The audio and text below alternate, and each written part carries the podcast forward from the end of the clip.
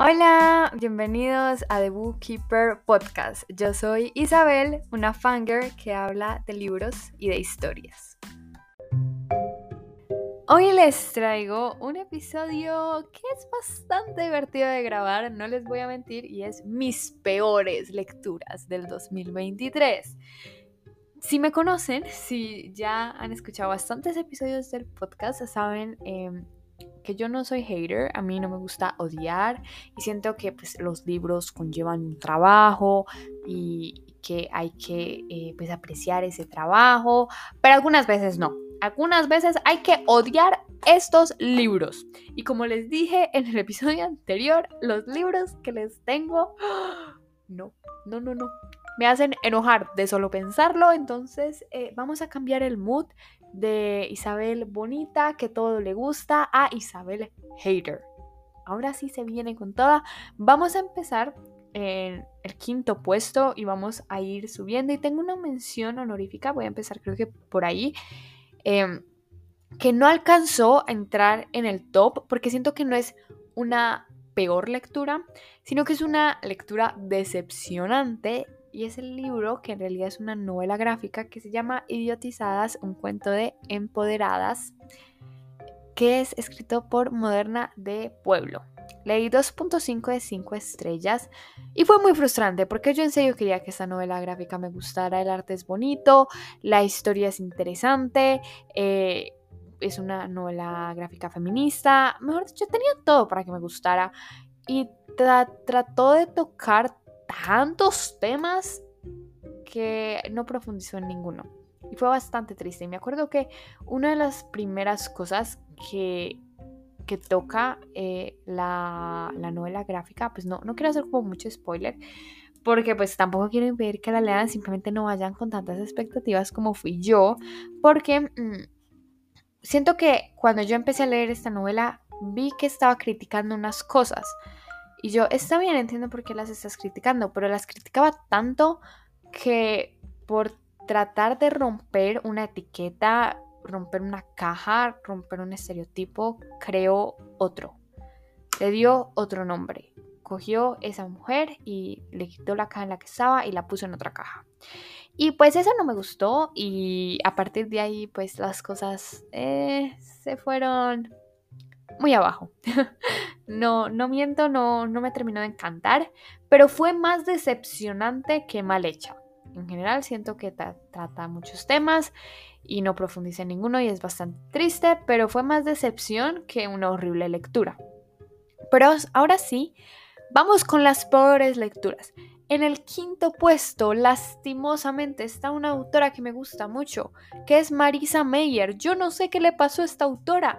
Nunca me había decepcionado tanto como lo hizo con el libro de Renegados, que le di 3 de 5 estrellas. Voy a seguir la saga. Yo creo que sí. Yo creo que sí. ¿Qué pasa con este libro? El ritmo es horrible. Esa vaina no tiene ritmo. Aquí, no, no, no. No, es que yo pensaba que estaba empezando el libro en la página como 400. No sé cuántas páginas tiene este libro. Lo leí en digital. Y ya, se está acabando el libro cuando apenas estaba empezando. Y no me gustó eso. Porque la autora empieza a... ¿Cómo se dice? A armar como un clímax. Empieza a poner los ladrillos para armar eh, pues la subida a la cima, ¿cierto? Tin, tin, tin todos estamos a la expectativa de, wow, ¿qué va a pasar? ¿Qué es esto tan increíble? Esto, esto, esto, esto, esto, y se acaba el libro. Y tú piensas, esto ni siquiera empezó. Porque sí conocemos a los personajes, sí logramos saber cuáles son sus objetivos, sus miedos y las cosas que digamos que los están em, como reteniendo o impidiendo conseguir esos logros, esos objetivos que tienen, pero no logramos conectar directamente con ellos. Y el mundo que crea está bien, pero está.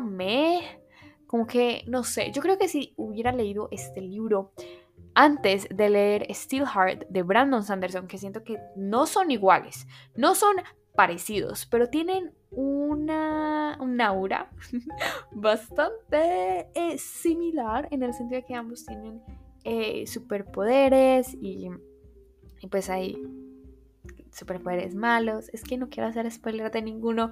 Pero el caso es que eh, si yo hubiera leído este libro antes de leer Steelheart, yo creo que le hubiera dado más estrellas. Siento que 3 es una buena calificación, pero es que siento que no sé qué le pasó a la autora. Sobre todo, yo ya he leído las crónicas lunares y son buenísimas, son increíbles.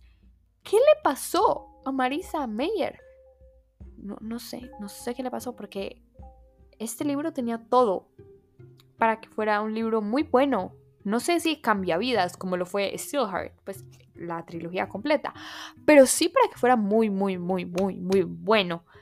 Y terminó siendo muy, muy, muy malo. pero igual, creo que va a seguir con la saga. El, leí peores, por eso está en el quinto puesto. Pero sí me dejó con una sensación muy agridulce.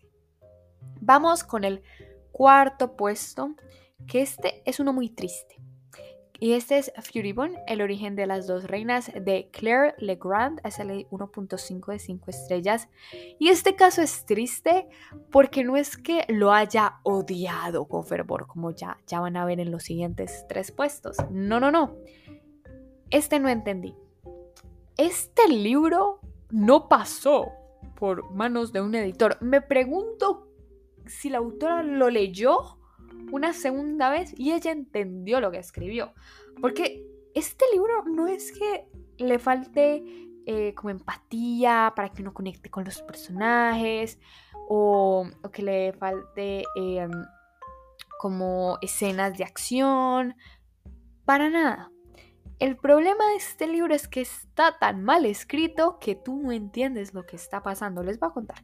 Yo creo que ya lo estaba terminando, o no sé, no me acuerdo si ya lo había terminado. El caso es que yo estaba muy confundida y me metí a Goodreads a mirar las reseñas, porque muchas de estas reseñas al principio tienen como una sinopsis, pero no es la sinopsis que te ofrece la editorial o la sinopsis original, sino que es propia, como cuando yo aquí les cuento de qué trata un libro, tal cual, así, pero, em, pero escrita. Yo empecé a leer esas reseñas, esas sinopsis, y resulta que había em, un hueco en el tiempo de mil años. O sea, nosotros tenemos dos protagonistas y cada una está en un tiempo diferente, separadas por mil años.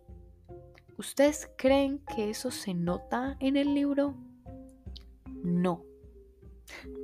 No. Y no es que yo sea boba, porque yo entiendo que hay algunas cosas que, Isabel no va a captar, no entiende. Yo eso, eso lo puedo comprender. Yo eso te lo compro. Está bien, si tú me pones un libro de astrofísica, no lo voy a entender. Probablemente Isabel no sabe de astrofísica, yo no sé de esas cosas.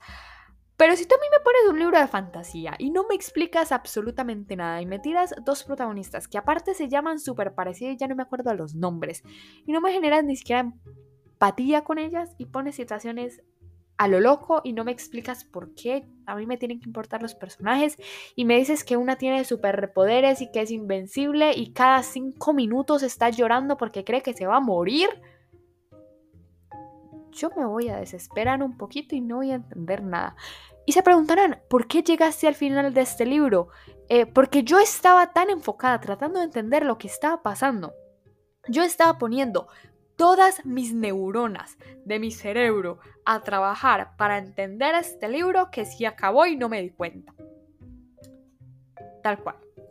Así fue, yo estaba tan enfocada en entender, en comprender la situación que se acabó el libro y, y no supe ni siquiera que se había acabado.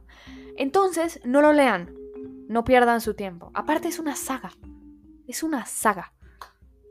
Terrible situación. Y que yo les dijera, sí, entendí el prólogo, no. Eso fue lo primero que no entendí yo. ¿Qué? Y pensé en volvérmelo a poner.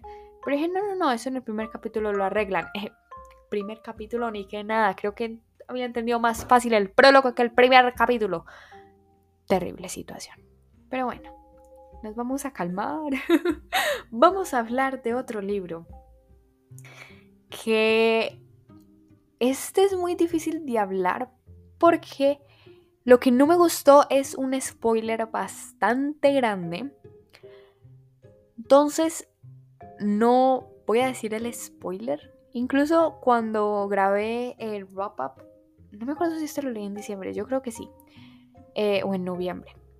Cuando grabé mi opinión de este libro, eh, traté de ser lo más explícita posible, sin decirles lo que había pasado en este libro, porque es que es que hasta da pena decir. Y el libro es El mago de papel de Charlie Ann Holmberg. Le di una de cinco estrellas. Y fui dura con el libro, lo tengo que admitir. El libro empezó bien, el libro trata pues como esta sociedad. Les tengo que contar de qué trata para que me entiendan un poquito. Tenemos a nuestra protagonista, creo que se llama Sioni, no sé si estoy inventando. Ella quiere eh, tener magia. Ella quiere ser maga, no sé si se dice así. Eh, en fin, y lo que tú tienes que hacer para lograrlo es como vincularte a un material, pero pues el material tiene que haber sido creado por el ser humano, entonces, eh, por ejemplo, el plástico o la goma, eh, y ella creo que quiere ser es que fusionadora como de las armas y esas cosas del metal. Eh, pero resulta que ella es la mejor de la clase y le dicen como, no, no, no, mira, amiguita, tú eres tan buena que tú tienes que vincularte al papel. Y ella dice, al papel. Y la otra es como, sí, al papel.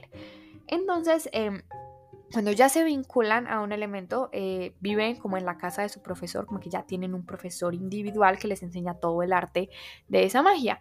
Entonces, eh, pues ella está como con uno de los últimos magos de papel de Inglaterra y ella no quiere vincularse al papel y en el primer capítulo la vinculan al papel. Y es, wow, ese primer capítulo es muy bueno.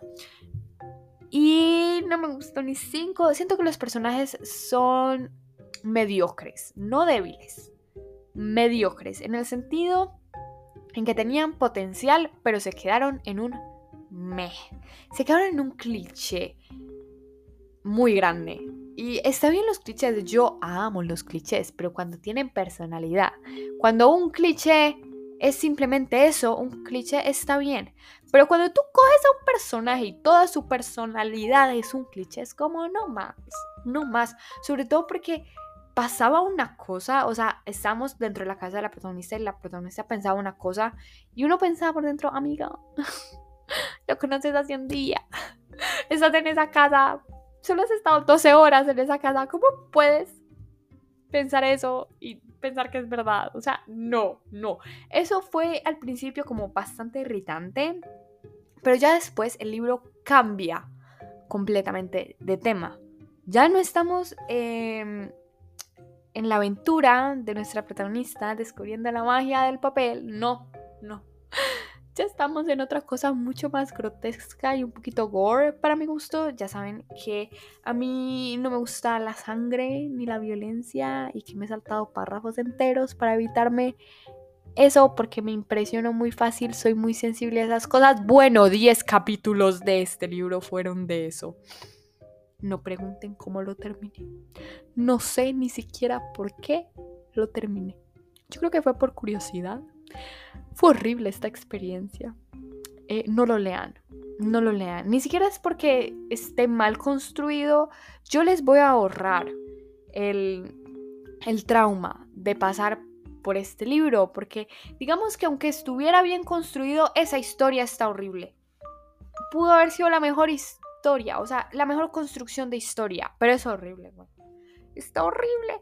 No, no, no lo lean, no lo lean, sálvense y, y no lo lean.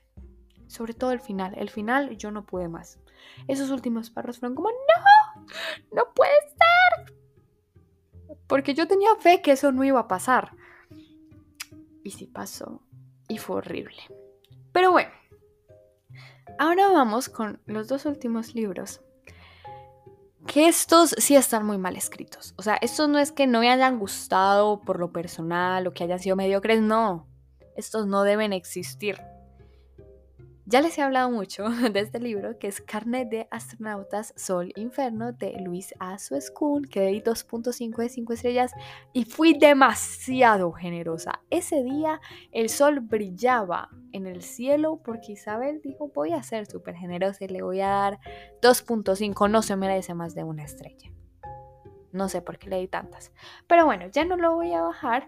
Pero en mi mente tiene una estrella. Una, una estrella, cero si se puede Terrible, terrible situación.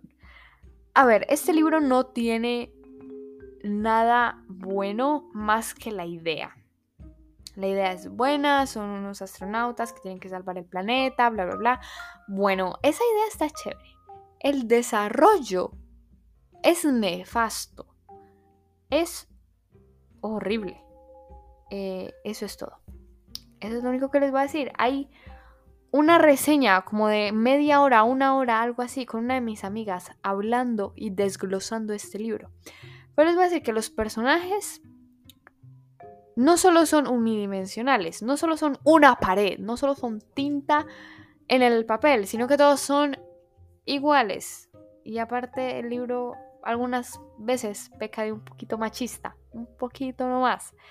Lo segundo es que la tensión del libro nunca disminuye, estamos en un clímax constante, entonces ya para el primer cuarto del libro tú ya dejas de tener fe, te aburres, quieres dejar el libro, em, estás como, ay, ni siquiera lo van a lograr. O sea, yo sabía que todo iba de mal en peor y eso abruma, ese sentimiento de que no hay un rayito de esperanza abruma bastante en el sentido de que todo en este libro está mal. Y ni siquiera es es que las situaciones sean ridículas, sino que está mal escrito. Sobre todo los diálogos, esos diálogos uh, chirrían bastante. Porque todos los personajes suenan igual. Pero bueno, vamos con el primer puesto, que es El final de los Eternos de Guillermo J. Mejía, que a este sí le di una de cinco estrellas. Em, no sé, genuinamente, no sé cómo la editorial Calixta, una editorial que para mí se desempeña por eh, su buen trabajo editorial, publicó este libro. Porque es horrible. No lo lean. Voy a hablar un poquito de estructura, como lo que les digo, hay personajes de esto y lo otro. El tiempo verbal no se entiende. Tú no sabes en qué tiempo te están narrando la historia. Sobre todo porque en este mundo eh, está dividido como en dos, en los humanos mortales que se mueren y en los eternos que pues hay tecnología, entonces pues pueden vivir para siempre y por siempre. Y dentro de los eternos pues hay diferentes grados porque pues em, puedes tener piezas robóticas o puedes ser como completamente un robot, etcétera, etcétera. Entonces, el tiempo verbal no se entiende. Y si tú ya tienes eh, digamos que unos personajes atados al tiempo, porque al final los eternos y los mortales, pues el tiempo es lo que los diferencia, tienes que tener un tiempo verbal muy bien estructurado. Yo estaba muy, muy confundida eh, cuando estaba leyendo. Afortunadamente es un libro corto, no sé cómo logré atravesar. Luego tenemos eh, que los personajes femeninos, los pocos que hay, están tratados a través de un lente de misoginia y machismo y a mí no me gusta leer eso y creo que ya lo deberíamos descartar de la literatura, porque si tú no vas a criticar eso que estás escribiendo, si tú no vas a criticar esa conducta misógina y no va a tener una consecuencia, pues en este caso creo que no hay como tal eh, un abusador, mm, si mal no recuerdo creo que no hay. Em, como tal, pero sí hay ciertas situaciones que deben ser condenadas. Deben tener, eh, sí, como una, un curso lógico de las cosas. No todo puede salir bien para los hombres y mal para las mujeres. Y todas las mujeres son iguales. Porque no, no todas somos iguales. Y sí, me enoja muchísimo. Porque ¿qué pasa? No solo es el hecho de que se está atentando contra esa imagen de mujer, sino que es, me estás proponiendo personajes sumamente planos, unidimensionales, que las mujeres ni siquiera tienen un propósito en la historia, ni siquiera tienen un deseo. Entonces están ahí simplemente por tener un nombre y ya. Mientras que los hombres que también en este libro son muy unidimensionales, aunque creo que el protagonista tiene como una historia de fondo, realmente no le da mucha personalidad a su personaje. Entonces tenemos a todos los personajes, no importa si son eh, humanos, eternos o cyborgs, no nos importa. que todos son iguales, todos son el mismo personaje, em, unidimensionales, es simplemente muy triste. Y la historia tenía potencial. Eso es lo que más duele de estos libros, que las historias tienen potencial, o al menos yo veo lo que puede llegar a ser y la crítica social que pueden llegar a ser, porque siento que de estos dos libros que les he hablado al final tienen eso de parecido, que eh, tenían una idea detrás muy buena que les podía dar mucha historia y también mucho personaje. En cuestión de, les podía dar mucha profundidad a los personajes y decidieron irse a la fácil y simplemente eh, escribir por escribir. Y eso no salió bien. y me duele mucho porque, pues lo que les digo, el potencial al final se desgasta y se nota bastante. Y este libro se lleva la corona porque definitivamente me hizo sufrir mucho.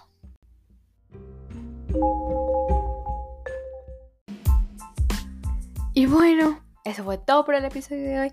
Ya me calmo. Espero que les haya gustado no solo el episodio, sino también este lado mío, este lado de Isabel Hater, que no lo saco mucho, pero bueno, cuando sale, sale con todas. Espero que hayan disfrutado este episodio. Recuerden que estas son solo mis opiniones, no pasa nada si les gustan estos libros, todo bien para gustos los colores, pero me encantaría que me contaran en Instagram, arroba The Podcast, cuáles fueron sus peores lecturas, cuáles fueron esos libros que les hicieron sacar su lado más hater. Me encantaría saber.